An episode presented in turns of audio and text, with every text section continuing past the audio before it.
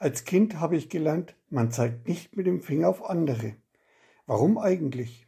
Es ist unhöflich. Es beschämt die anderen. Schau mal, wie die aussieht, wie der läuft, was die machen, vor allem, was die falsch machen.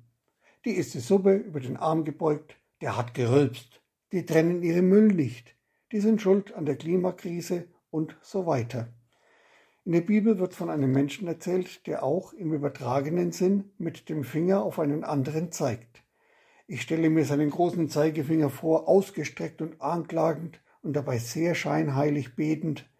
Herr, ich danke dir, dass ich nicht so bin wie dieser. Gemeint ist, dass ich nicht so ein schlechter Mensch bin. Der so angeze angezeigte verteidigt sich nicht. Er führt nicht ins Feld, dass seine Kollegen auch nicht besser sind oder vielleicht noch schlimmer.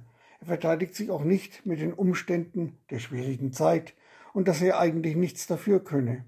Er schlägt sich einfach auf die Brust, Hand aufs Herz und betet, Gott sei mir Sünder gnädig.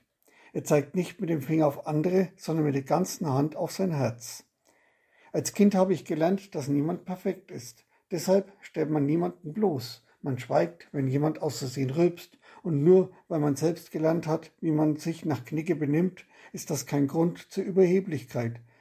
Und nur auf die anderen zu zeigen, hilft auch nicht aus der Klimakrise. Hand aufs Herz, keiner ist perfekt. Der Zöllner betet, Gott sei mir Sünder gnädig. Das ist mehr als ein Gebet. Ich finde, das ist eine Lebenshaltung, sogar eine gnädige Lebenshaltung, gnädig gegenüber den anderen und gnädig gegen sich selbst. Ich muss mich nicht selbst rechtfertigen. Ich muss mich nicht vergleichen, ich muss die anderen nicht runtermachen, um selbst besser dazustehen. Ich kann ehrlich sagen, Gott sei mir Sünder gnädig.